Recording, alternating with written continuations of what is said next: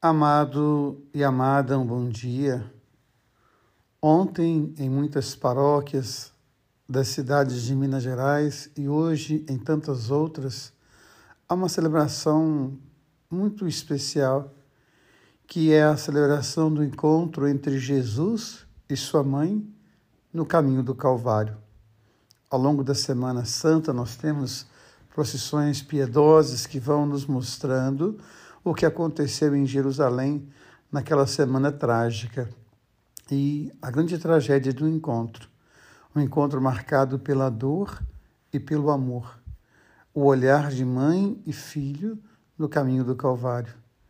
E ao celebrar esse momento, a gente vai fazendo memória de tantas mães, de tantos filhos que se perdem nos caminhos da vida e que precisam de um encontro ou de um reencontro, que precisam do perdão, que precisam do abraço, dos filhos que precisam do consolo de mãe e das mães que precisam e carecem do aconchego dos filhos.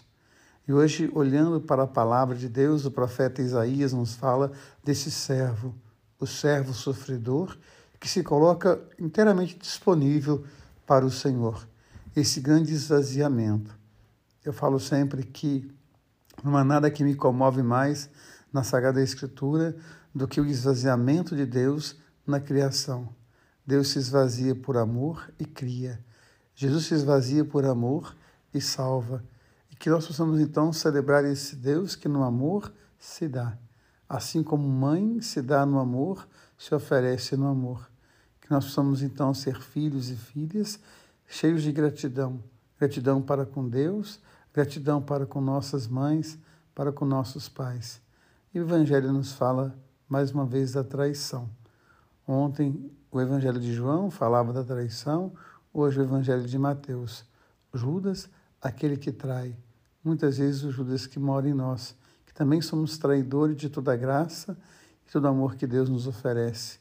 Quando Ele ama em cada um de nós e nós nos fechamos e não somos capazes de partilhar do mesmo amor.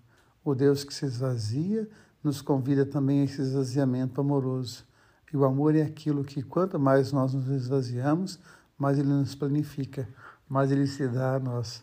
Que nós possamos ser instrumentos de amor e de paz, porque Deus ama você.